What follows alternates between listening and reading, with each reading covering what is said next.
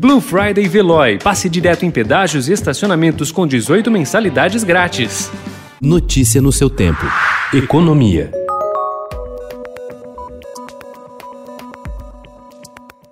A eleição de Joe Biden à presidência dos Estados Unidos animou os produtores daqueles que são os dois itens brasileiros mais barrados pela administração Donald Trump, o aço e o alumínio. Eles esperam uma mudança de rumos nas relações bilaterais com a chegada do democrata ao poder. A expectativa das duas indústrias é que as barreiras impostas por Trump sejam retiradas já no início do governo Biden.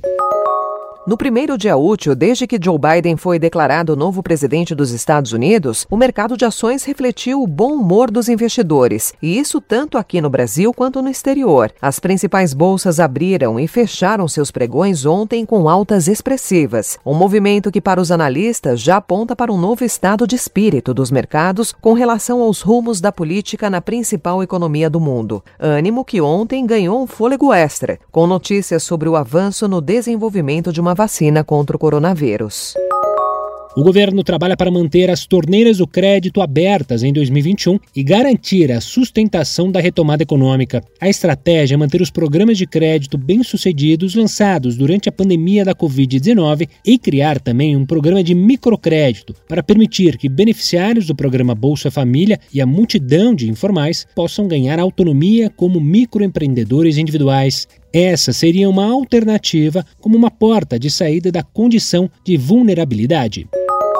A crise provocada pela pandemia de Covid-19 derrubou o valor dos novos contratos de aluguéis de imóveis residenciais e comerciais e inibiu a aplicação automática de reajuste pelo Índice Geral de Preços Mercado, o IGPM. Puxado pelo dólar, o indicador usado para corrigir o aluguel disparou. Em 12 meses até setembro, subiu quase 18%.